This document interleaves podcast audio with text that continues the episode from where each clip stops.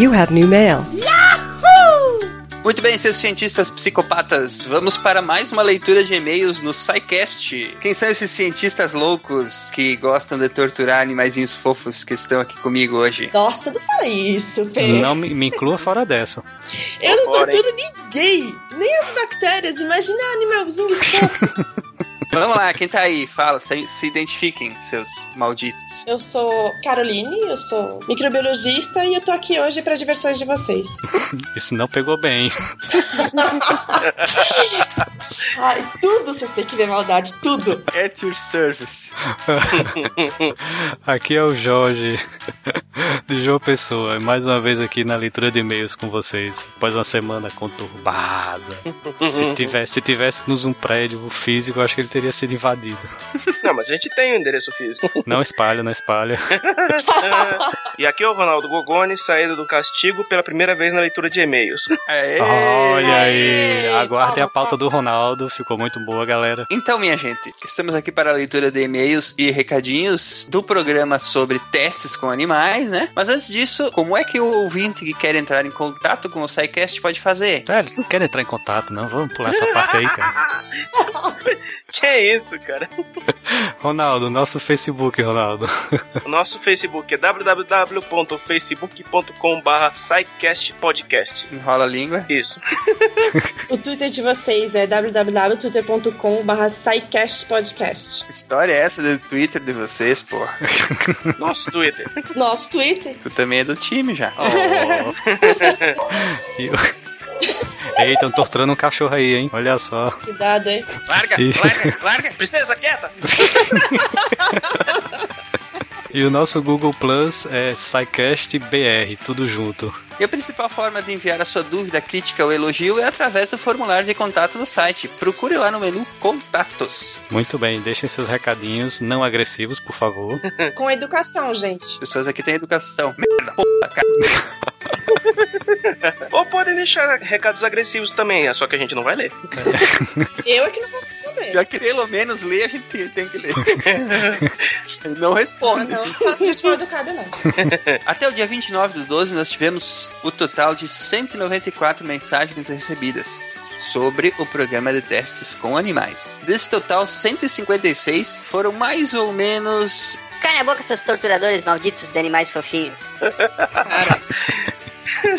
A gente meio que já esperava por uma dessa, né? Até o momento foi nossa maior audiência, foi esse, esse cast sobre testes com animais, né? Foi bastante polêmico. Ah, sim. Muito bem. É, para essas pessoas que infelizmente passaram lá só para defecar, ficam aí apenas a menção dos números, né? Porque para esses trolls da internet a gente não tem resposta a não ser talvez pedir que ouçam o programa, que há argumentos muito bons lá e queira ou não a gente acabou levantando questões para os dois lados, né? Muitas outras mensagens vieram de pessoas elogiando o programa e a maneira clara e direta com que a gente tratou o tema, sem fugir de questões pesadas e polêmicas, como o destino das cobaias e os sentimentos do cientista como pessoa. Fica aí desde já o nosso agradecimento para esse pessoal, mas infelizmente, como a gente tem um tempo curto para ler, a gente teve que selecionar alguns. Então ficam esses o nosso agradecimento e representando todas as outras pessoas que mandaram contribuições construtivas pra gente. Vamos a eles então?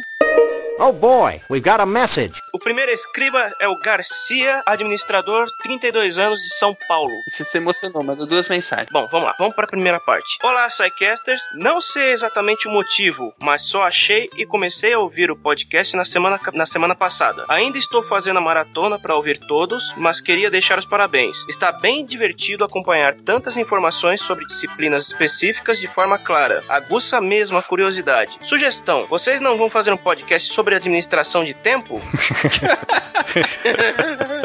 Ô, eu não pode rir antes dele terminar. Deixa ele terminar do jeito. Eu não aguentei, cara, desculpa. Deixa pra rir no final. Não dá pra rir no final. Porque vocês têm vida, família, amigos, carreira e gravar podcast e blogar. Poxa, vale o assunto. Vale. Grande abraço. Vale mesmo. Vamos botar uma, uma pauta sobre isso. É, vamos fazer, vamos fazer um podcast de duas horas só sobre a administração de tempo e como a gente não tem mais tempo. Apoiado, Garcia, tu não tem noção, cara. apoiado, Cara, é, não. Tem hora que, a gente, que eu olho pras coisas e falo, meu Deus, não vai rolar, não vai rolar, eu vou morrer. Tipo, não. Quando eu li assim, por que vocês têm vida? Eu pensei, pô, que vida? Que vida? Vida, o que, que é isso? Mas valeu, valeu, Garcia. Valeu pelo seu e-mail aí. Não, valeu, valeu. Tá legal. Ó, Garcia, se te serve de consolo, cara, sempre atrasa a gravação. Então, assim, por mais que a gente tente, sempre atrasa e tal, mas a gente dá um jeitinho, né? Mas ele complementou, né, Ronaldo? Continua aí. Ele mandou outro e-mail depois. Ele mandou no começo e no final da maratona. Esse aqui é a segunda parte que ele mandou depois que ele acabou a maratona de podcasts. Olá, acabei a maratona e só tenho parabéns e congratulações, bem como recomendações a pessoas que são e ouvintes de diversos podcasts. O podcast de vocês é muito longo e tem muita informação. Para 50 minutos de áudio, deve ter horas e horas de pesquisa. Oh, você tem. Então desconsiderem os reclamões que não têm tempo de ouvir mais do que 30 minutos de áudio. Peça para utilizarem o pause. Essa foi, foi. O pause é seu amigo. Todo bom MP3 Play tem, é. Cara, eu, eu senti esse, esse para utilizar o pause como um tapa na cara das pessoas. Ah, Eu- coitados dos ouvintes, gente. Não é todo mundo que tem uma hora, duas horas pra dispensar pra, pra ouvir podcast. Mas enfim, né? Tá, o recado vale. Usem o pause, gente. O pause é seu amigo. Continua. Sou péssimo com nomes, mas um dos participantes tem a voz um pouco mais aguda. Deixa ele falar, pô. Vai saber, ele acha que eu sou que eu sou um homem. Eu sugiro que o microfone dele fique um bocadinho mais distante da saída de voz. Assim, quando ele falar, vai ficar muito mais agradável. No mais, estou ansioso para os próximos episódios. Eu acho que não consigo esperar X tempo para o assunto acabar na parte 2 de cada episódio. Quem é que eu. Quem é que é o vozinha fina desse podcast? Ronaldo. Ronaldo, esse quem é agora ficou meio. Eu vou dar uma dica pra vocês, hein? Só tem quatro integrantes fixos. Então, a dica é: não é o Jorge, não é o Matheus e não é o Ronaldo. Eita, quem será? Putz, e agora? Valeu aí, Garcia. Eu só queria fazer um adendo à mensagem do Garcia que ele não foi o primeiro que nos mandou dizendo que começou a maratona depois que escutou o primeiro. Então, o primeiro episódio, no caso o último, né, os últimos, ou de Marte, ou esse de, de Teste com Animais, ou Energia Nuclear. E isso, assim, é, é algo que nos deixa muito contentes, porque, assim, é sinal que vocês estão gostando mesmo. O cara não conseguiu resistir, foi lá, pegou, baixou todos, escutou na sequência e mandou mensagem pra gente. Valeu mesmo, Garcia. Valeu mesmo, Aí, cara. Força estrelinha dourada na cabeça. Muito bom. E realmente tem muitas horas de pesquisa. mesmo. Muitas horas de pesquisa pra fazer cada programa. Tem mesmo. Mas isso é verdade. O último episódio sobre teste com animais acabou atraindo muita gente por causa dessa discussão polêmica. Eu- até agora é o episódio com o maior número de downloads. E foi até bom porque provavelmente muita gente que ficou meio curiosa com o assunto, achando que a gente ia ou defender os animais ou xingar os, os ativistas, acabou descobrindo um programa legal, um programa informativo e acabou ficando. Se salvamos algumas almas, já está bom, né? Ótimo. Com certeza. Ou alguns beagles.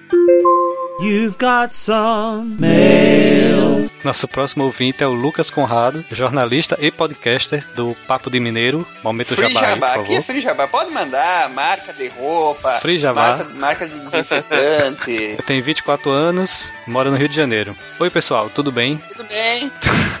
Estou vindo comentar não um episódio específico, mas a iniciativa em si. Antes de tudo, sou jornalista recém-formado, apaixonado por ciência minha vida inteira. Estagiei no Instituto Ciência Hoje, que me deu gás para fazer minha monografia, justamente na área de divulgação científica. Conheci e me apaixonei por podcasts, como todos nós aqui. Sim, eu sei que vocês não são o primeiro podcast de divulgação científica, mas os atuais, pelo menos os que eu conheço, apesar de serem legais, ainda são quadrados demais. Baixei os programas sobre colonização de Marte e me apaixonei pelo programa. Vocês realmente colocaram em prática o que eu queria para um podcast científico, uma discussão inteligente, bem embasada, mas sem perder o jogo de cintura. Sem ficar naquela coisa científica demais, muito pesada. Roquete Pinto fez algo parecido no começo do século XX pela rádio, mas a ideia se perdeu. Precisamos resgatar isso, precisamos retomar a divulgação científica, aproximar esses assuntos do público em geral, desmistificando o que acontece na academia, mas sem perder a exatidão científica. O que tenho a dizer é parabéns. Parabéns e muito obrigado pelo serviço. Um grande abraço a todos. Lucas. Isso aí, Lucas. Ei, Aê! Sempre a seus serviços. E se você nos copiar, pode ficar à vontade. Venha trabalhar com a gente, cara. Começa a escrever pro, pro Ciência Pop, depois vem fazer uns programas com a gente. Vem, chega aí. Puxa um cepo, puxa uma cadeira. Com certeza, o convite está aberto. Aqui ninguém é besta, estamos abertos a todos. No bom sentido. You have new mail. Próximo ouvinte, Francisco Viana, servidor público dos 54 anos do Rio de Janeiro. Conheci o podcast de vocês há pouco tempo e estou gostando muito. Parabéns. Mas a leitura de e-mail antes do segundo episódio foi uma bola fora. Façam isso depois do episódio. Ouve quem quer. Um grande abraço a todos. Bom, eu quis colocar esse Score. eu quis colocar esse, esse e-mail do Francisco aqui, porque, olha só, Francisco, a posição da leitura dos e-mails, ela está aqui, exatamente após a conclusão do primeiro episódio. E antes do início da segunda parte do programa em si, por duas razões. Primeiro, porque ele representa na nossa aula o intervalo. Então, você ouve a campainha lá no, no primeiro episódio, terminou a aula e você vai para o intervalo. Aí a gente vem aqui falar bobagem.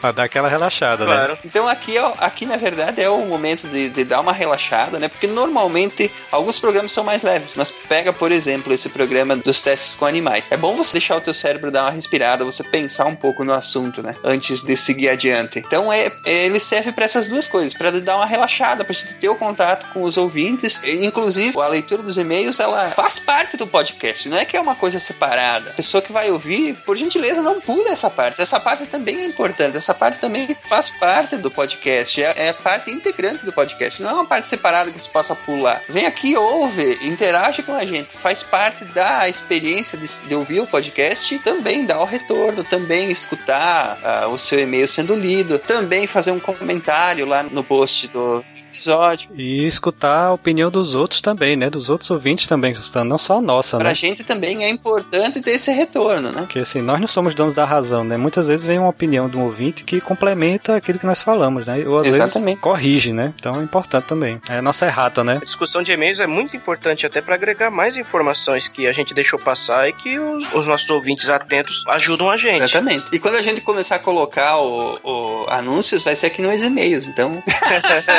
Poxa, eu ia falar isso, mas não agora, né? Eu ia deixar depois, depois que o pessoal tivesse acostumado e tal. Mas, gente, a Bel, ela vai ficar muito chateada se, eles pula- se as ouvintes eles pularem a parte dos Pois e-mails. é, cara, a Bel hoje teve que descansar, cara. Eu tive que reprogramar a interface. Ah, tá É, descansando. não vai vir hoje, infelizmente. Pois é, mas se as pessoas começarem a pular a parte da leitura dos e-mails, ela vai ficar bem chateada. e não queiram, não queiram ver uma inteligência artificial irada, hein? Pois é. Olha, não queiram. Perigoso, muito perigoso. You've got mail. Próximo e-mail do David, de Belém, 32 anos, engenheiro eletricista. Então ele falou assim: se você acha que a vida humana é igual a de um cachorro, você tem problemas. O ser humano é superior que cachorros. Convivam com isso. Não existe animais domésticos, existem animais que foram domesticados por prazer próprio. Tiram animais da natureza e fazem deles seu brinquedo de quatro patas. E ainda tem a cara de pau de querer julgar os testes. Cara, esse e-mail foi puxado. É o viu? contrário dos ativistas. Esse aqui é o defensor científico extremo.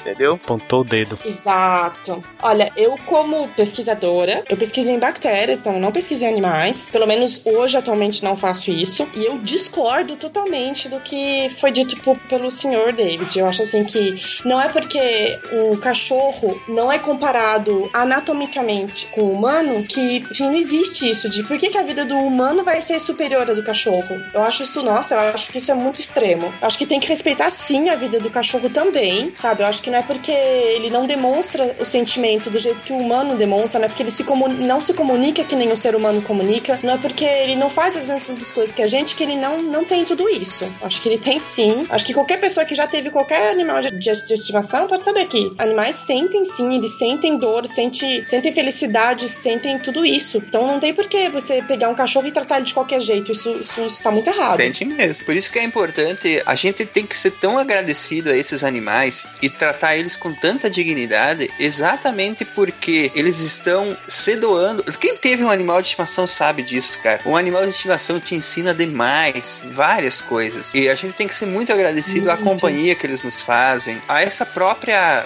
Tudo bem que a gente subjuga eles para fazer os testes, por exemplo, mas a gente tem que ser agradecido a eles estarem ali, a gente poder ter eles para que eles nos ajudem a curar doenças, por exemplo. Verdade. Né? Então, é, chamar atenção para isso, entendeu? Não Exatamente. é porque a gente tá usando eles que a gente tem que esquecer de tratá-los com dignidade, esquecer que existe sim uma ligação de afeto entre muitas pessoas, eu incluso, com animais de estimação, entendeu? Então, ponto-chave aqui é o que? Podemos fazer, devemos fazer sim, acho que devemos. Mas sempre lembrar da dignidade que, que tem que se tratar qualquer ser vivo, né? Sim, qualquer ser vivo. Importante você mencionar isso, Silmar, porque assim, quem escutou já a primeira parte do episódio, nós comentamos justamente sobre os comitês de ética, né? Você não, você não consegue pegar o animal que você quiser à vontade para fazer seus testes. Tem que ser tudo muito bem justificado. Por que que você está precisando daquele animal? Você está precisando de um rato, está precisando de um cachorro, de um primata? Quantos você vai usar e por qual motivo? Qual o tipo da pesquisa? Assim, não é você chegar, ah, já que ele é um animal irracional, eu vou usar meu bel prazer e vou fazer a pesquisa que eu quiser aqui pelo tempo que eu quiser. Não, não é bem por aí. Exatamente. Isso não é coisa de cientista, isso é coisa de sádico, né? Exatamente. Sim, eu pesquiso com bactérias e eu passei por comitê de ética. Bactéria não tem sistema nervoso. E eu fiz toda a documentação pro comitê de ética. E você faz, você submete e você espera até voltar. Enquanto você não tem o teu número de comitê de ética, a tua pesquisa não pode continuar pra frente. Eu, eu, eu não podia. Enquanto eu não recebi É. o aval do comitê de ética, eu não pude continuar com a pesquisa. Ciência não é putaria, né, cara? É. É, o pessoal acha que, que é a festa, né? Que é a, meu, a casa da Joana. O, isso é tão, tão legal, Silmar, você estava comentando sobre essa questão de, de ser grato aos animais, que um, um dos nossos leitores né, do, do blog, ele citou o monumento a ratos de laboratório lá em Novosibirsk, da Rússia. Então é bem interessante, tá lá no post também, quem quiser dar uma olhada. Ele é uma estátua mesmo com um rato gigante, né, em homenagem aos sacrifícios dos animais que ajudaram na pesquisa, na evolução da ciência, né. Ele tá costurando uma hélice DNA. Ele é uma homenagem aos, aos camundongos que foram usados na pesquisa com o genoma, né? Exatamente. Eu acho que a gente podia aproveitar aqui, antes de seguir adiante, a Carol, ela já foi cobaia, né, Carol? Já, já fui cobaia duas vezes. Eu tive essa ideia, na primeira vez que eu tive essa ideia, eu fazia, na época eu fazia medicina, eu não fazia biomedicina. E perto do, da minha faculdade tinha o laboratório. Bom, vai rolar um jabá aqui, mas enfim, um grande laboratório que é o Aqui laboratório da é free Pfizer. jabá. A gente não bipa o nome das...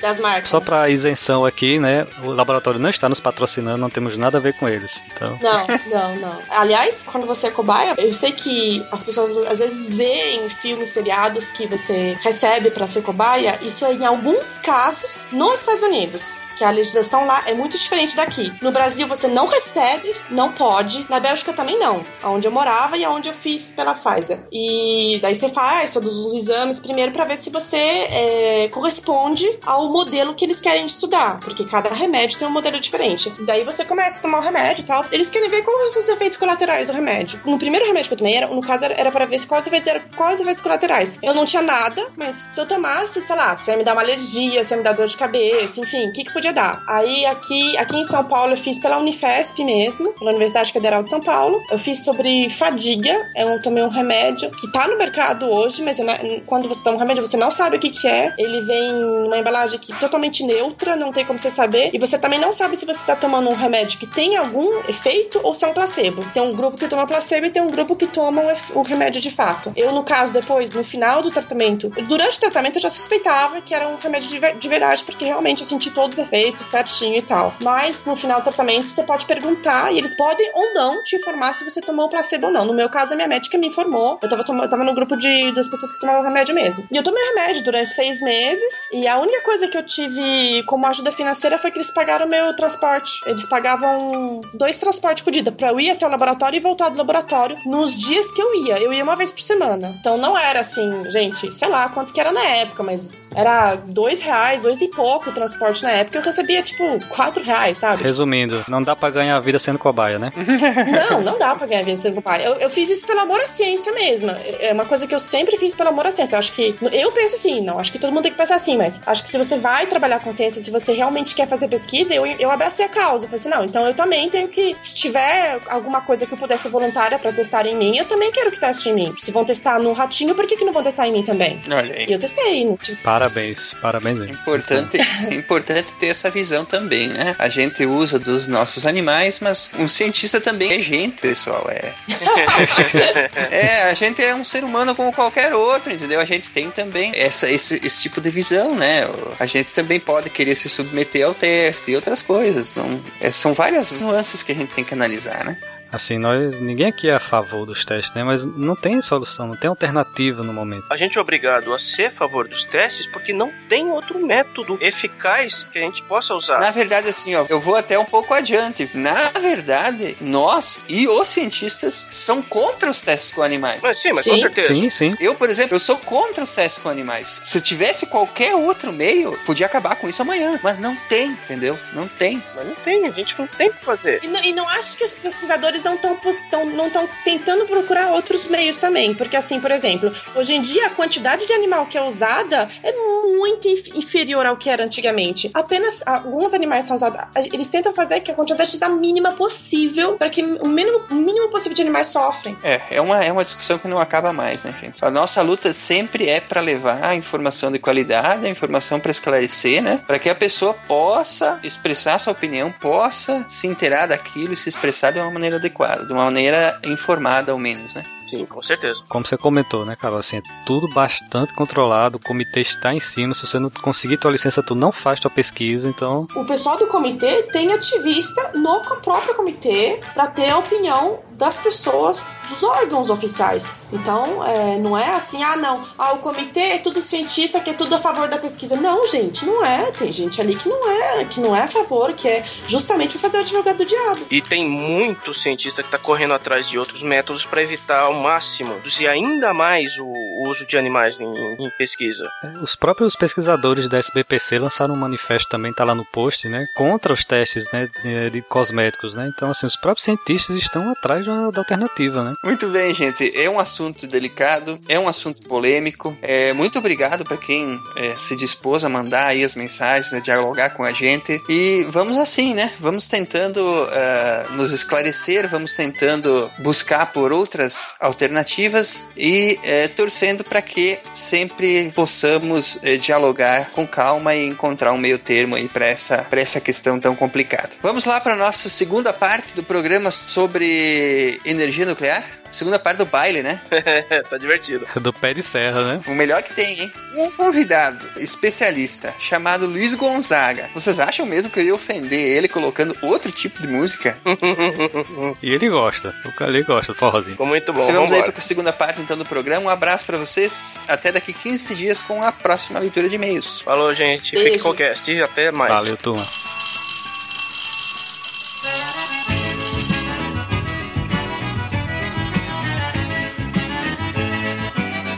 Ô Luiz, você falou que o seu professor disse que não tinha nenhum caso de morte por radiação, né? Então, esse Luz, Luz Slotin que eu mencionei era um dos cientistas de Los Alamos, que ele morreu em 46 por um acidente, tá certo, que meio que imprudente. É aquela história da chave de fenda? É.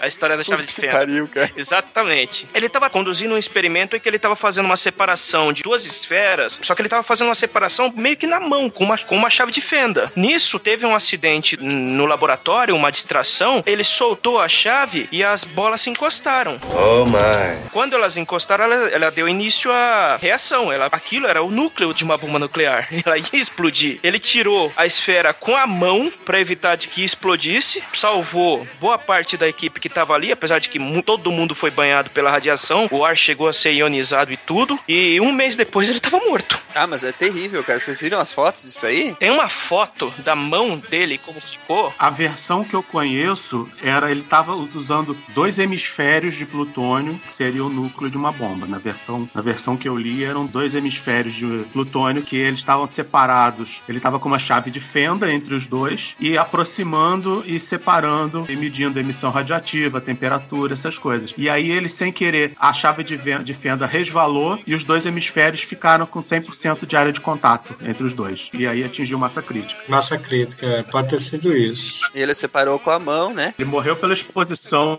de radiação. Ele tomou uma dose animalesca de, de radiação. A mão dele praticamente derreteu. Tem fotos de como ficou a mão dele que. Assustadoras. né? É Louis Slotin. Isso era muito comum no começo do século passado, quando o raio-x começou a ser usado, ninguém tinha muita noção do que, que era e se, e se era danoso. Então, radiologista em hospital ficavam brincando com a máquina, não usavam proteção nenhuma, seguravam os, os pacientes na hora de tirar, de tirar as radiografias. A, a dose era muito, era muito alta. Então, praticamente todos os pioneiros da radiologia morreram por causa de radiação. É, tira pela própria Marie Curie, o marido dela que também ficaram doentes. Eles meio que não tinham noção com o que estavam mexendo ainda. Tinha a ideia de que era tão perigoso. E o pior, demorou a se perceber isso. Tinha uma época que um, um equipamento que era super curioso em, em sapataria era um fluoroscópio, que era uma máquina de raio-x com uma tela de flúor que você enfiava os pés e aí você podia ver o, a estrutura dos ossos dentro do sapato para ver se encaixava direitinho. Fazia maior sucesso, todo mundo ia com os amigos e tudo, só que enquanto isso você tava banhando seu, seu pé em raio-x. Imagina. todo mundo se lascou com câncer depois dessa. Todo mundo acessando a página da, da Wikipedia inglesa do Louis Slotin e olhem a foto do experimento, aí vocês vão entender por que que deu errado. Tem uma esferinha, né? Eram duas semisferas de plutônio mesmo, né? Tem razão, é, é isso mesmo. Mas olha como é que ele tava ali. Vocês estão olhando a foto? Olha o nome que o cara colocou na foto. Cutucando a cauda do dragão. Literalmente, né?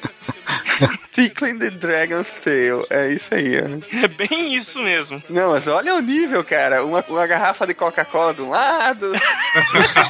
Você era a oficina do cara, pô. Eu vou te contar, hein? Agora, vocês que conhecem mais da história disso aí, os caras não tinham nem noção mesmo que estavam lidando com um troço tão perigoso assim? Porque pra estar tá fazendo esse tipo de experimento, cara. Tem, mas faz parte. É, o cara fez isso porque isso é uma confiança. Você se acostuma. Isso daí acontece com todo mundo, não adianta. É o cara naturalista que vai nadar no meio das, das arraias porque ele acha que já conhece as, já conhece as arraias. É, também leva em consideração. Era 1946, um ano depois do fim da guerra, eles já tinham detonado o Japão. Os caras estavam. A gente pode e tal, não sei o quê. Dominamos, né, já. Descuido. Tá tudo dominado. Foi descuido mesmo. Mas enfim, é, é, isso aí é uma curiosidade interessante, né? É bom a gente saber isso para ver como é que foi o desenvolvimento, né? Uma, uma coisa que sempre começa com alguns, algumas pessoas, aí, infelizmente, pagando o preço, né? Até a gente aprender como, é, como lidar com uma tecnologia nova. Né? Agora, nós acabamos de falar aí, de ouvir Gonzaga falar sobre os tipos de reator e tal. Agora, eu gostaria de falar um pouco sobre os acidentes mais famosos que nós tivemos com reatores e, e outros acidentes com, com material radioativo. A gente podia começar falando sobre Chernobyl, né? Agora que nós já sabemos como é que eram os reatores, como é que são os reatores que existem, como é que era o reator que existia lá em Chernobyl, em Gonzaga? O reator de Chernobyl, ele não era nenhum desses dois que eu comentei. Ele era uma versão russa. Os russos, eles têm excelentes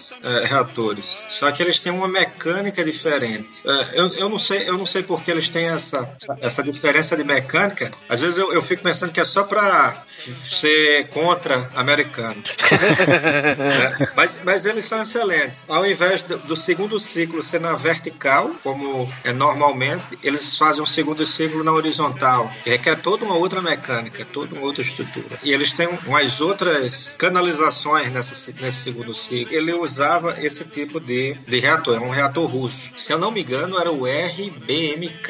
RBMK. É um tipo de reator russo. Mas o grande problema de Chernobyl foi que ele tinha uma falha no sistema de controle dele, daquelas hastes de controle, que existem várias teorias a respeito, que dizem que o próprio engenheiro responsável sabia, mas deixou daquele jeito. Que beleza. Afinal, estamos falando da Rússia, né? Da Rússia, é. Também. Tem várias situações a respeito. E outra, outra questão é que os operadores não sabiam utilizar muito bem o reator russo. O que acontece, parece, que é a, é a situação que é um pouco mais é, confiável, é que houve uma situação que, que são essas duas situações juntas realmente existia uma falha nas áreas de controle e existia uma que aumentava a que se chama de reatividade do sistema. Quando você tentava parar a reação, ao invés de você parar, você estava acrescentando mais reatividade. Era uma falha que existia e os operadores eles não estavam acostumados com os alarmes da planta de Chernobyl, da planta atômica. Então tem uma, tem uma história, sei, também não sei se é verdade, mas o você estava tendo uma aula e até o professor falou e que o, o alarme de Chernobyl tocou três vezes vezes, três vezes. E o operador simplesmente descarta. Ele simplesmente parou o alarme. Não, não, não. Vamos isso acontece sempre. Traz a vodka aí, né? apertar aqui esse botão, porque esse botão aqui faz parar esse alarme. Aí ele alarmou de novo. Aperta esse botão, tira, tira esse alarme, tal, tal, tal. Foi três vezes o alarme pra. Isso, essa história não se sabe se é verdade, né? Mas algumas pessoas realmente comentam isso, pode até que seja verdade, pela má qualificação dos operadores de Chernobyl. Então, quando houve esse aumento de reatividade provocado pelas áreas de controle, ele já era um, um outro tipo de reator, ele usava grafite para fazer o que se chama de moderação, que o- os nêutrons, depois da reação nuclear, quando você tem um nêutron, o nêutron faz a fissão no urânio, o urânio vai gerar dois elementos e mais nêutrons. Só que esses nêutrons são, são nêutrons rápidos, e você quer nêutrons lentos. Então você tem que ter um moderador. Então se usava grafite para fazer isso. Então o grafite era, vamos dizer, misturado com a água. Então ele fazia essa parada dos nêutrons. Só que com essas falhas que existiram de maior reatividade, eles estavam dando mais ganho nessa, nessa ação. Então eles pensavam com esses alarmes que o sistema estava eh, parando, vamos dizer assim, a reação era para estar parando, mas na realidade ela estava se tornando maior, maior e maior, e que o sistema mesmo deu vários alarmes a pelo que consta, e ocorreu uma explosão. Muito por quê? Por falha técnica na própria produção da planta e por falha dos operadores de Chernobyl. Foi imprudência mesmo. Foi uma certa irresponsabilidade do governo, ao meu entender, a questão do Chernobyl. Chernobyl virou cidade fantasma. No caso ali vazou muito lixo radioativo para a atmosfera, é isso? Exatamente. Essa aí foi a grande questão, porque a gente também vê essa parte. Então, todo o lixo ele, ele foi para o ar, para a atmosfera, e o vento levou todo esse, esse material radioativo para praticamente todos os países da Europa. Mas o, o país que mais sofreu, eu estou bem certo que foi a Bielorrússia. Ela teve a maior quantidade de lixo, de, de pó radioativo, por causa da, da força do vento naquele momento. Ela levou todo esse material radioativo à Bielorrússia. Não se tem como quantificar quantas pessoas sofreram com esse acidente. Se sabe que foram em torno de 20 a 40 pessoas que morreram com a explosão, mas as pessoas que morreram ou que estão para morrer por causa do câncer que elas provavelmente pegaram Desenvolveram, né? por causa desse lixo radioativo, não tem como se medir. O que, que foi feito lá depois disso? Esse lixo radioativo tá confinado lá hoje? O, o que, que foi feito naquela instalação? Até onde eu sei, isso aí já também foi alvo de algumas, alguns comentários em aula, como se o lixo tivesse ainda um, um tanto exposto. Porque para se confinar esse, esse lixo, o material, teria que comprar um, uma blindagem de chumbo muito, muito grossa. E que o governo não tinha esse dinheiro todo para gastar com. Ah, só ia morrer algum pessoal de câncer, não tem problema não. Deixa, deixa do jeito que tá, só fecha as portas ali. É. É, Estamos falando da Rússia mesmo, né, cara? Lá não é a- a- o cara que pega o câncer, é o câncer que ele pega a pessoa. É, exatamente. Lá é complicado. Por quê? Você vai incorporar esse pó, você vai engolir esse pó, e quando você está engolindo, normalmente ele vai ter uma radiação, a radiação alfa. Essa radiação é extremamente danosa. Como é que acontece o câncer a partir dela? Todo dia as suas células, a gente até no curso teve, tem aulas sobre biologia da radiação. É chato e interessante ao mesmo tempo. Então, o- essa partícula alfa ela é mais danosa no seu DNA. Mas todo dia você é quebrado o DNA seu. E existem alguns métodos de reconstrução do DNA. Quando você quebra o seu DNA, o seu DNA é quebrado normalmente por causa de material oxidante, pelo oxigênio que você respira, que você come muita besteira. Se você tem até certos limites, seu organismo vai conseguir reconstruir o seu DNA exatamente daquela maneira como ele era ante- anteriormente. Mas quando você tem uma partícula alfa no seu corpo, uma não, né? você tem uma fonte de, de, de partícula alfa no seu corpo, e ela está tá irradiando, ela está quebrando o seu DNA, o seu corpo não vai conseguir mais reproduzir aquele DNA da mesma maneira de que ele deveria ser. Se você der sorte, aquela célula que está mutante, ela sofreria uma apoptose, que nada mais é do que a morte celular. Mas só que muitas situações, aquela célula mutante, ela consegue se reproduzir. Sem controle, né? E quando ela se reproduz é o câncer. Né? Dependendo do tecido que foi gerado aquilo ali, você tem um câncer no pâncreas que é extremamente, Agressivo. extremamente agressivo. Você tem pouco tempo de vida e você tem que dar muita sorte. Quando você tem incorporação, acabou. Você não tem como tirar o material radioativo do seu corpo. É impossível. Os estados atômicos da América. A última flor. Sério. O Cardoso tá impressionado. Um filme iraniano, provavelmente sem legenda, sobre energia nuclear, chamado A Última Flor. Nossa. Ó, pega esse aqui, ó. Uranium Café. A última obra de cinema relativa a Irã que eu assisti nem é um filme iraniano, por assim dizer, que é o Persepolis. Persepolis é bom. Também que aquele pessoal em Goiânia que teve contato com o material radioativo lá, os que tiveram contato com o material foram condenados instantaneamente, né? Aquele acidente foi o maior acidente radioativo fora de uma usina nuclear e foi o mais bem documentado. Existe a Agência Internacional de Energia Nuclear, né? A IAEA, ela tem o quartel-general aqui próximo, né? em Viena, na Áustria. Toda a regulação parte da IAEA, dessa Agência Internacional E ela tem toda uma documentação muito bem organizada a respeito do acidente que aconteceu em, em- em Goiânia, que foi, naquilo ali, foi na realidade um, um atentado. A- a- aquela clínica foi uma clínica, né, que tinha um, um equipamento, tipo um, um- eu não, não me lembro o nome do equipamento, mas é tipo um- uma tomografia computadorizada que usava o Césio 137, que é um emissor radioativo, e ele, quando foi desativada aquela clínica, foi deixado lá um container de chumbo nos escombros da, da clínica, que depois ela foi destruída, e que alguém de uma sucata pegou aquilo ali e levou para casa depois quebrou. Ah, é bonito, tá, tá brilhando um salzinho. Inclusive a filha dele comeu com ovo. Sim. Não, tá brincando. Ela foi a primeira a morrer. Não, né?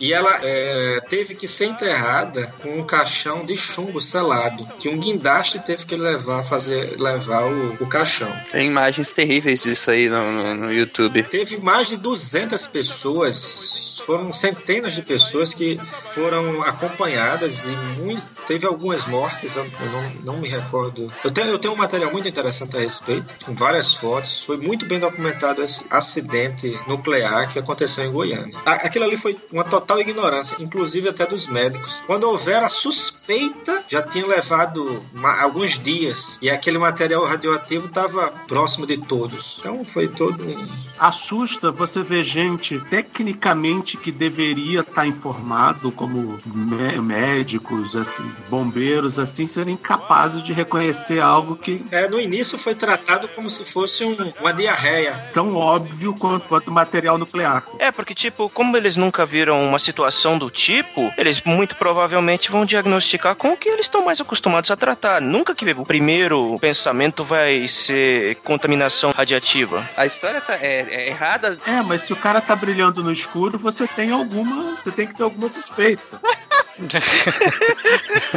Tem uma história de que um deles teria passado o Césio no Bilal, cara. Pô, né?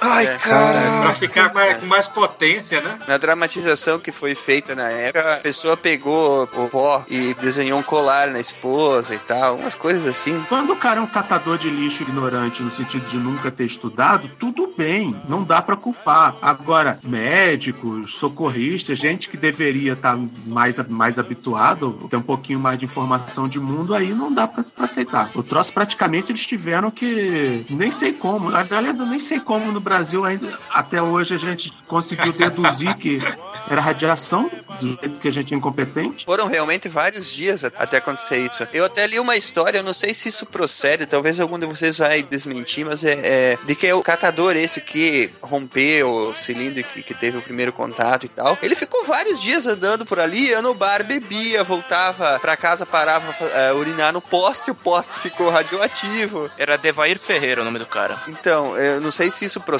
A pessoa, depois que tá contaminada, ela fica radioativa também, é? Sim. Fica. A radiação dele é beta menos. Meia vida de 30 anos. É, então ele vai ficar, ele, ele realmente vai estar irradiando mais pra fora. Vai estar saindo do corpo e já vai estar podendo pegar mais pessoas. Então, mas no caso, ele foi muito bem documentado que quando foi confirmado que era uma contaminação radiativo, veio equipes de fora para tratar das vítimas. Não ficaram limitados só aos médicos aqui do Brasil, não. Veio muita gente de fora, até para estudar o caso. Sim, até porque a gente nem tinha nem tem know-how pra isso. É. Sim, sim. E, e, na verdade os caras vieram é, pra, pra poder documentar e, e estudar, porque condenados os caras estavam, né? Infelizmente. É, já tava tudo condenado, exatamente. Era o primeiro caso do tipo, era mais pra catalogar e estudar mesmo. Não tinha o que ser feito. Alguém tem a informação de quantos dias após a contaminação as vítimas, essas quatro vítimas que morreram, elas estavam condenadas imediatamente, né? Mas quantos dias eles, elas ainda viveram, essas quatro pessoas? As quatro pessoas eram quem? Não, no caso, o catador sobreviveu. Capaz? O catador tá vivo. O Devair tá vivo. Quem faleceu foi a filha dele, a esposa deles faleceu, um empregado chamado Israel Batista, uh, outro empregado chamado Admilson Alves, a menina de 6 anos que você comentou que comeu com ovo era filha de, um, de uma outra pessoa, não era filha do catador. Mas o Devair, que achou a cápsula, ele mesmo sobreviveu. Deve estar em observação permanente, isolado, qualquer coisa assim. Pelo que consta aqui nas minhas notas, cinco dias depois de que eles começaram a ter problemas intestinais, é que se teve a suspeita do, do material poderia ser radioativo. Caramba, cara. Eu ia pedir é, como é que eles descobriram, mas aqui diz bem claro, ó. Somente no dia 29 de setembro de 87, após a esposa do dono do ferro velho ter levado parte da máquina de radioterapia até a sede da vigilância sanitária, quer dizer, jogou na cara do, do pessoal, né? Pegue, foi isso aqui, ó. Isso aqui que é melhor. A cápsula ainda ficou dois dias numa cadeira, até alguém dar uma olhada. Ah, é isso que eu vi, tá certo. Dois dias numa cadeira lá no médico lá. Tava esperando o médico consultar, né? Verdade. A menina que morreu tinha seis anos, era sobrinha do catador. Terrível, né? Um caso terrível, errado desde o começo, né? Desde o fato daquilo ter sido abandonado lá, que não devia ter sido nunca, né? Foi a clínica. É, então. E com uma série de erros desde o fato de eles terem aberto a cápsula, ou, ou, imagino que talvez até tenham invadido o local para pegar aquilo e passando pela negligência da saúde, né? Vamos colocar no post bastante informação sobre isso, que é um caso bastante interessante. Eu mesmo é, tinha algum conhecimento sobre isso, mas é, ele merece uma leitura aprofundada, né? O Gonzaga tinha mencionado em off para mim sobre o acidente no México também. Eu queria que você comentasse um pouquinho, Gonzaga. É, esse acidente também foi, não foi tão grave quanto o do Brasil. Do Brasil foi o mais grave. O do México foi em Juarez, foi comprado uma fonte radioativa, mas que o governo não foi informado, de cobalto 60. Isso em 77. Que naquela época também não tinha, não tinha nenhum regulamento a respeito, nem nada no México, sobre transporte de material radioativo. Transporte radioativo é até uma, uma grande área aqui na, no estudo de, de, desse tipo. Só que o que aconteceu, essa empresa que utilizava esses materiais, tal como no caso de Goiânia, ela meio que vendeu como sucata esse cobalto ele estava num, numa célula de, de chumbo e isso aí foi vendido por engano a uma sucata lá no México. Só que o que aconteceu? Essa sucata também vendeu esse material porque era, era chumbo, mas ele também era um material de aço. Ele tinha aço e esse aço ele foi totalmente derretido para fazer essas ferragens para construir prédios ou casas.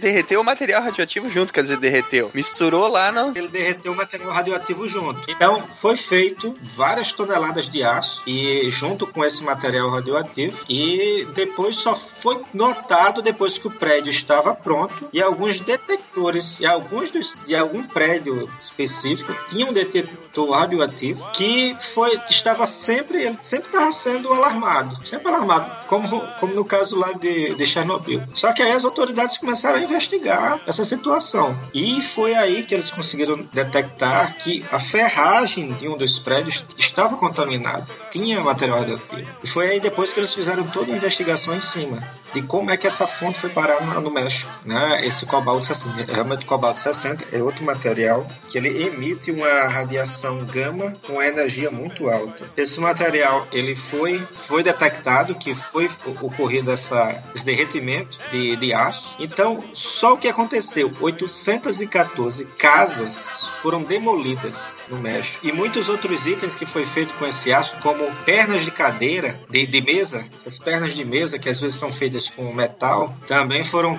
todas contaminadas. Então tinha gente levando radiação por causa disso. O que aconteceu, pelo menos nesse, nesse caso, não houve nenhuma morte, mas a dose que foi medida durante esse período, a dose ela é em torno de 18 vezes a permitida uma pessoa levar durante toda a vida. Quer dizer, certamente esse aí vai desenvolver alguma doença. É, certamente, mas não tem como medir isso. Radiação do cobalto 60 é beta menos e gama. É beta menos e gama, né? Ela ioniza o ar também, né? Uhum. Que vai lhe provocar certos problemas se você estiver próximo de, dessa fonte. Uma meia-vida de só 1925 anos, qualquer coisa. Realmente. Puta, mas essa, essa aí é outra história que. Caramba, ó, ó a cadeia de acontecimentos, né? Eu não tô achando, mas tinha uma, um anúncio desse no eBay do cara vendendo minério de urânio. e aí um sujeito fez uma resenha negativa. dizendo: ah, porque isso é um absurdo, porque eu comprei esse minério de urânio 238 e esperei só 2,4 bilhões de anos e quando fui abrir só tinha urânio 234. Eu quero meu dinheiro de volta.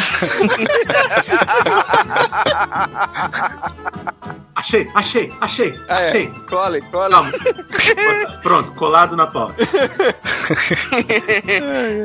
Caramba. Fala sério. Vê se já abriu. Ele tava metade vazio. Isso é bom, Sensacional. isso é bom pro, pro artigo, cara.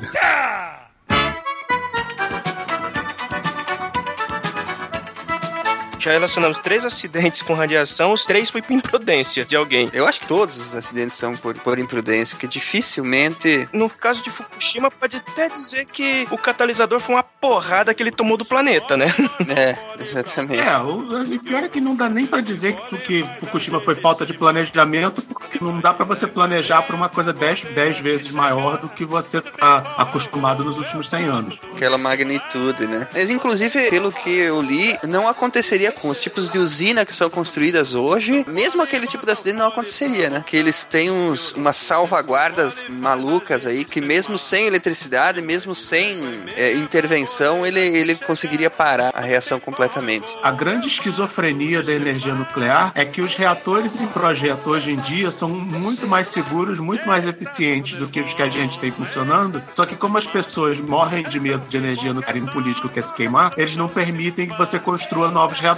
Então você vive com reatores velhos que já estão no fim da sua vida útil, que não são tão bons, que tem vários problemas de projeto, mas você não pode construir os mais seguros porque ninguém quer. É uma questão extremamente delicada e muita política mesmo, porque não chegou até al- algumas usinas n- novas que iriam ser construídas nos Estados Unidos foram canceladas por causa da opinião pública, né? Se vacilar, eles vão mandar, des- vão mandar desligar as que estão funcionando. Na realidade, isso aí já acontece na, na Alemanha. A Alemanha já tem uma lei de que as próprias as usinas, quando acabar a vida útil de todas as usinas nucleares, não vai existir mais energia nuclear na Alemanha. Ah, e os bonitos vão tirar a energia da onde? Eles vão fazer o quê? Usar carvão de novo? Exa- Eles usam o lignite, né, que é uma liga de, de carvão. Eles já usam aqui muitos. Nossa, cara. Vão voltar a usar a tecnologia da Segunda Guerra. Então eles, eles usam muito o carvão aqui para fazer a, a geração de energia. É uma, é uma das principais tipos de, de geração. Ah, e os bonitos estão preocupados com o efeito estufa e pousam de limpinhos pro mundo inteiro e ficam com essa onda aí. Olha, pelo menos no que diz respeito a carvão, os, os alemães, na época da guerra, detinham uma boa tecnologia de, de tirar diesel de carvão, né? Já que eles não tinham posto de petróleo, mas daí a trocar a usina nuclear por usina de carvão. Eles estão querendo, na realidade, acabar com todas as usinas nucleares. Já tem uma lei aqui sobre isso. Quando acabar o tempo de vida útil, vai haver o decomissionamento. Deixa começar os apagão, É, a- aí vai, vai mudar rapidinho a, a opinião pública aí. ninguém sabe como é que fica o futuro. É. A Inglaterra fez a mesma coisa. É porque a gente tá pensando como é que vai viver só usando vela. boa, boa. O que eu tô falando, cara, a, a hora que começar a apertar o sapato, É porque energia nuclear não pode, hidrelétrica não pode porque, porque tá entrando na terra dos índios, o Belo Monte é feio. É, carvão polui a, atmos, polui a atmosfera. É, petróleo, muito menos, porque mata, porque desrespeita os dinossauros.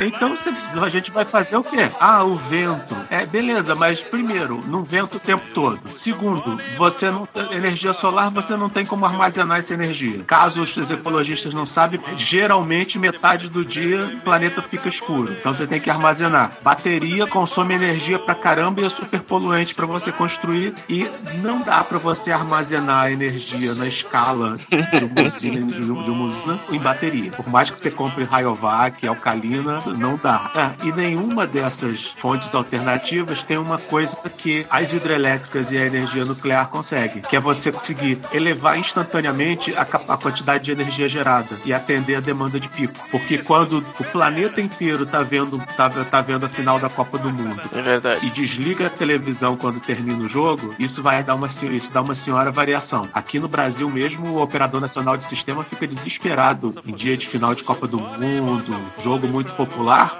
A variação de consumo é louca. Todo mundo liga ar-condicionado, desliga ar-condicionado, liga a televisão, desliga a televisão e aí vai. E existe alguma alternativa? Bom, tu acabou de enumerar todas aí que nenhuma é viável a curto prazo. Né? Não tem pra onde fugir, complicado. A hora que começarem os apagões, aí quem sabe os, os ecos chatos aí. Mas aqui, se foi falado, né? É que tem muita geração eólica, como aqui na Holanda também. Eu moro numa cidade, eu fico na fronteira da. Eu moro na Alemanha, essa cidade faz fronteira com a Bélgica e com a Holanda. Então, normalmente, às vezes, eu tô muito na Holanda e na Bélgica. Mas eu noto que, principalmente a Holanda, também a Alemanha, tem muita geração eólica. É bem típico de alemão ficar toda hora na Holanda e na Bélgica. Aí de vez em quando você não dá um pulinho pra França também, não? Na França já fica um pouco mais distante, mas dá pra ir. E aí você fica olhando do canal pro outro lado, pensando um dia. Mas vocês falaram em energia eólica, tem muita geração eólica, mas quanto é que isso representa da planta elétrica da, da Alemanha? Por mais que você consiga complementar com a eólica, cara, é, nunca é mais do que 15, 20%, entendeu? Também acho. Ah, eu acho que a eólica não, tem como superar a, os outros tipos de energia. Não tem como um país, ao meu entender, sobreviver só da energia eólica. Mas aqui você vê muito desses cataventos. Na Bélgica também. Bélgica, Holanda e Alemanha, muito catavento deles. Aqui, pelo menos na universidade onde eu estudo, pelo menos tem o, o mestrado em energia de sistemas. Eles também estudam muito para a energia solar, mas é outro problema. Você também não tem grande geração de energia, né? Então tem que sobreviver mesmo de alguma coisa fóssil, como carvão, petróleo ou até energia nuclear. Eu ainda tenho esperança que a longo prazo a, a própria opinião pública vai acabar, por necessidade, mudando. Ah, mas com certeza. Porque é aquela velha história, enquanto tá tudo bem, teu ar-condicionado tá funcionando, tua geladeira tá funcionando, tá tudo ótimo, entendeu? O pessoal entra lá no, no Facebook e reclama de outras coisas. Agora, quando não tiver energia para ligar o computador, para ligar o ar-condicionado, aí é que o bicho vai pegar, aí é que o sapato vai apertar e esse pessoal vai pensar, ah, mas então quer dizer que a energia tem que sair de algum lugar, né? Verdade. Não, imagino que isso vai acontecer mesmo. Até porque meu orientador, ele é dessa área de energia de sistemas também. Mas ele compreende muito bem essa parte da energia nuclear. E eu comentei com ele essa, pô, a Alemanha tá acabando com a energia nuclear aqui. Ele é alemão. Mas ele disse, a mesma coisa aconteceu com a Inglaterra, há alguns anos atrás. Eles desistiram da geração de energia nuclear já faz algum tempo. E agora eles estão vendo a necessidade e já estão começando a religar as usinas que eles estão parados. A água bateu na bunda, dá nisso. Ah, e o pior, nem com todos os subsídios e incentivos que os governos dão para a energia eólica, ela consegue ficar no mesmo preço que a, que a nuclear. Ah, também tem isso. Estava vendo aqui na. Isso é muito mais Na França, valores de 2011 na França, em euro, euros por megawatt-hora. A hidrelétrica custa 20 euros por megawatt. A nuclear, 50. Com todos os, os, os incentivos, a eólica sai a 61 e a de energia solar a 293. Ah, vai tomar. Caramba. Pariu. Ou seja, energia é, é, solar custa mais de 10 vezes a hidrelétrica. Tá maluco. Na Espanha, o governo espanhol instalou uma usina solar gigantesca lá em, em Sevilha, né? Também. Só que, cara, duvido que aquilo lá seja também relevante para baixar tanto valor assim. Não é, não é. Isso é, é, isso é, é só uma, uma bandeirinha política só. E quando você vê o tamanho daqueles coletores de energia eólica e a manutenção que aquilo ali precisa, putz grila. E assim, célula solar, célula solar não dura muitos anos também não. Mas hoje, hoje o Brasil tem um problema muito sério também na questão da transmissão, né? nem na geração. Falando no nosso país especificamente, né? Tava vendo aqui a notícia, nós temos uma capacidade de 2.5 gigawatts, mas existem 622 megawatts impossibilitados de serem transmitidos porque não tem linha de transmissão. Isso é de energia eólica. Isso dá 2,6 2,06 DeLoreans para passar uma unidade. Ué, no, outro dia saiu no, no Jornal Nacional usina de energia eólica no Nordeste há mais de um ano pronta, só que deu briga na justiça não construíram as linhas de transmissão. Eu vi essa reportagem. Então nossa matriz é enorme, mas peca nisso. um né? elefante branco, mais um. Eu vou juntar o know-how de dois SciCasts seguidos e vou propor o seguinte: já que o problema da energia nuclear é o lixo, a gente constrói um foguete pra mandar o lixo pro sol e aí acabou o problema. Ninguém gostou da ideia? Achei excelente. Olha, se você garantir um foguete 100% confiável, eu topo. Senão, a gente tem que lançar da Argentina. Alô, alô, só, só um pouquinho. Alguém tá com problema no áudio aí? Eu não. É, Oi, oi. É você. Ô, Jorge, tu tá bagunçando, né? Ele tá tirando papelzinho aí, fica tirando papel e borracha. Seu, tom, seu som tá meio chiado, Jorge. É, não sei, não sei, mas eu tô colocando o mudo, me muda só quando eu falo que aparece, aparece, Eu acho que você está com um problema. É um grave problema, Jorge.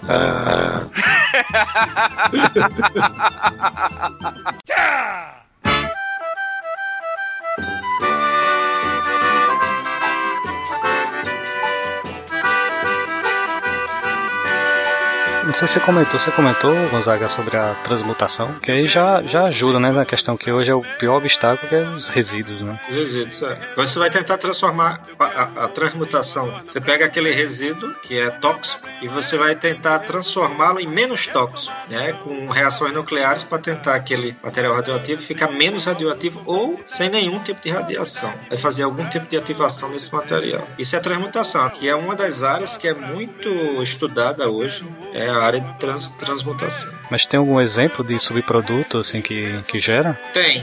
Mas aí eu já vou entrar num, num tópico um pouco mais, são os actinídeos, né? Então existem os antanídeos e os actinídeos. Aquela parte escondida da, da tabela periódica, né? É, que tá, isso aqui fica a tabela periódica. Ali é actínio, tório, protactínio, próprio urânio, netúnio e, de outros, e, e outros, né?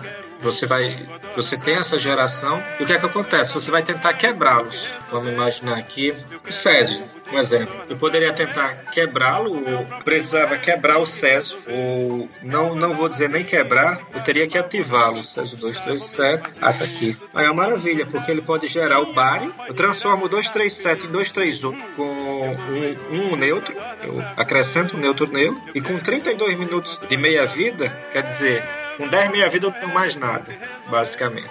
Ele se transforma em bário, que é um bário de 138 que ele é estável. Então vamos de novo. O Césio 137, ele tem um tempo de meia-vida de 30 anos. Então para eu esperar 300 anos para ele ficar é, ele não ter mais radioatividade, é muito tempo. O que é que eu posso fazer? Eu posso ativá-lo, posso fazer uma transmutação nele. Eu vou jogar um nêutron nele, ele vai se transformar no Césio 138 e quando eu esse 138 ele já tem um tempo de meia-vida muito curto e se transforma rapidamente em bário, que é um material estável. Mas qual é o grande problema disso? O problema é que para você conseguir fazer essa reaçãozinha de transformar o Césio 137 em 138, a probabilidade é quase zero. É muito difícil você conseguir acertar, acertar um neutro num Césio 137 com a energia correta para transformá-lo num 138, que a partir daí ele vai ele vai sofrer um, um decaimento beta menos e vai se transformar em bário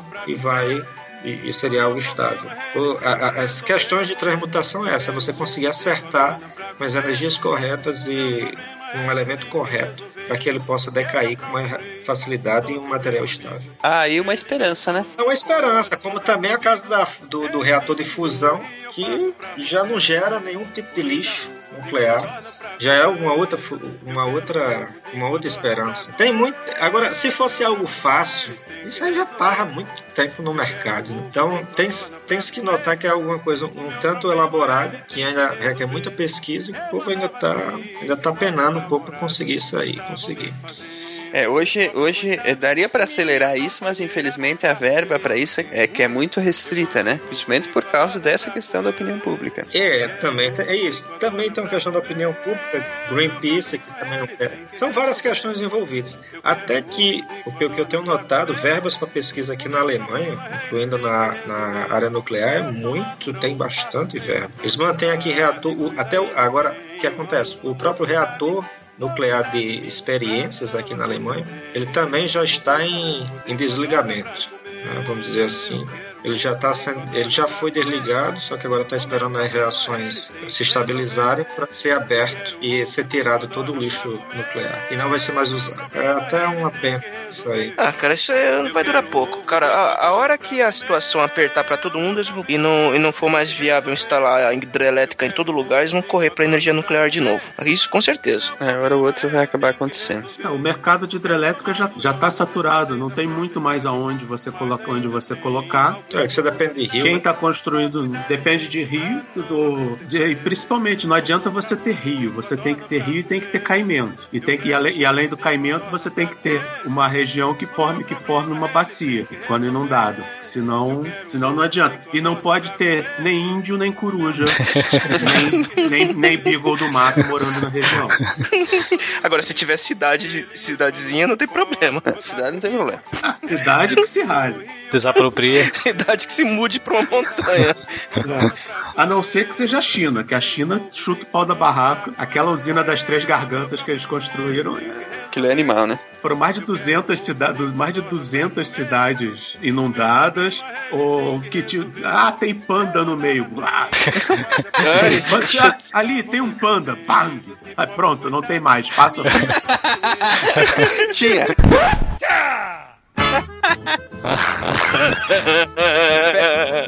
Fecha Não, o mas, YouTube não, aí. mas, mas as, mas as quatro sessões de Skype, as galera, é, o roteiro do, deve ser deve ser de flash, flash. Vamos lá, vamos lá, frente. Cara, esse eco tá muito legal. Eco com distorção, tá uma conquista total isso aí. Não, você ainda tá do outro lado do Stargate, cara.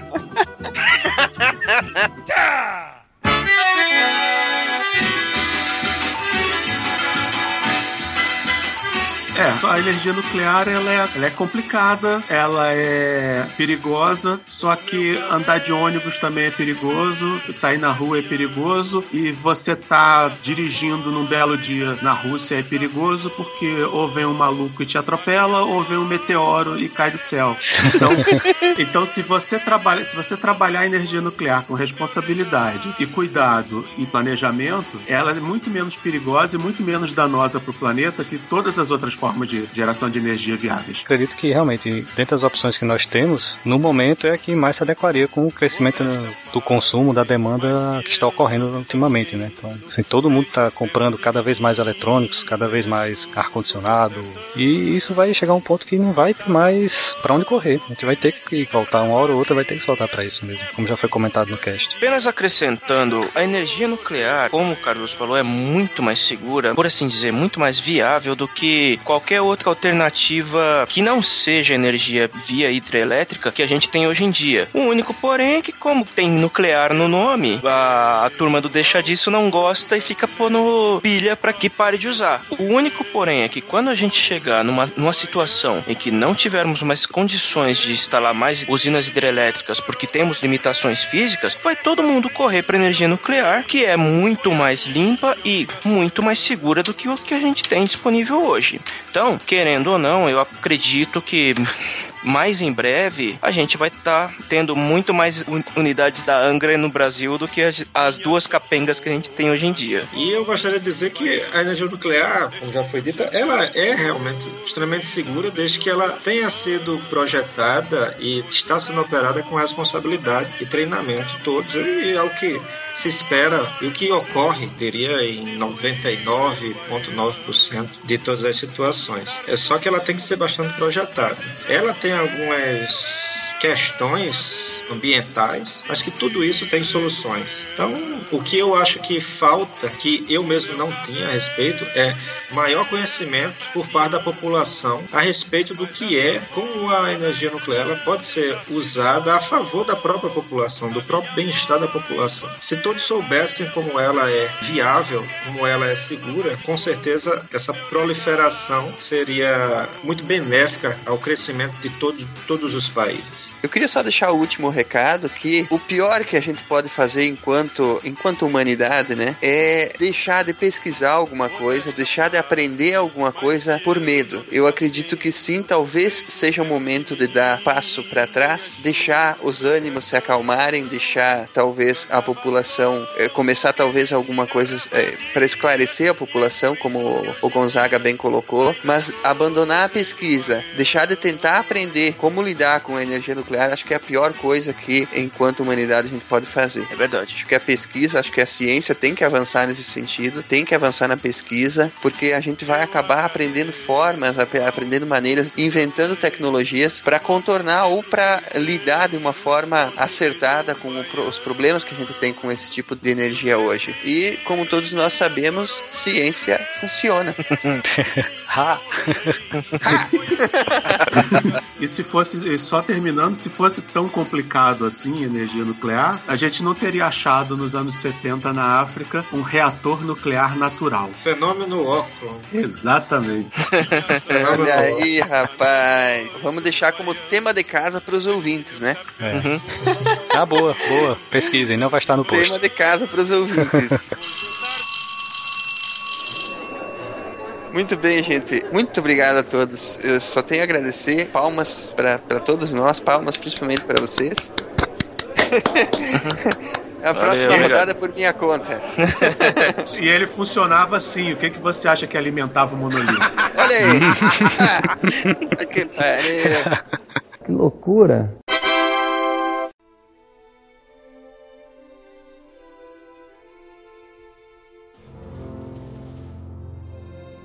Se a ciência não for divertida, então alguma coisa é errada. Tem que ser divertida, a coisa mais divertida que tem é a ciência.